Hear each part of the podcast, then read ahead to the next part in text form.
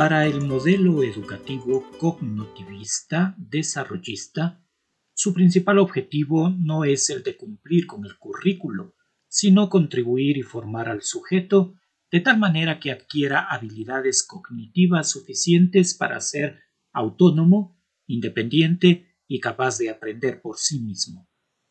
La educación se vive como un proceso progresivo en el que se van modificando las estructuras cognitivas humanas, modificaciones que pueden alterar la conducta indirectamente.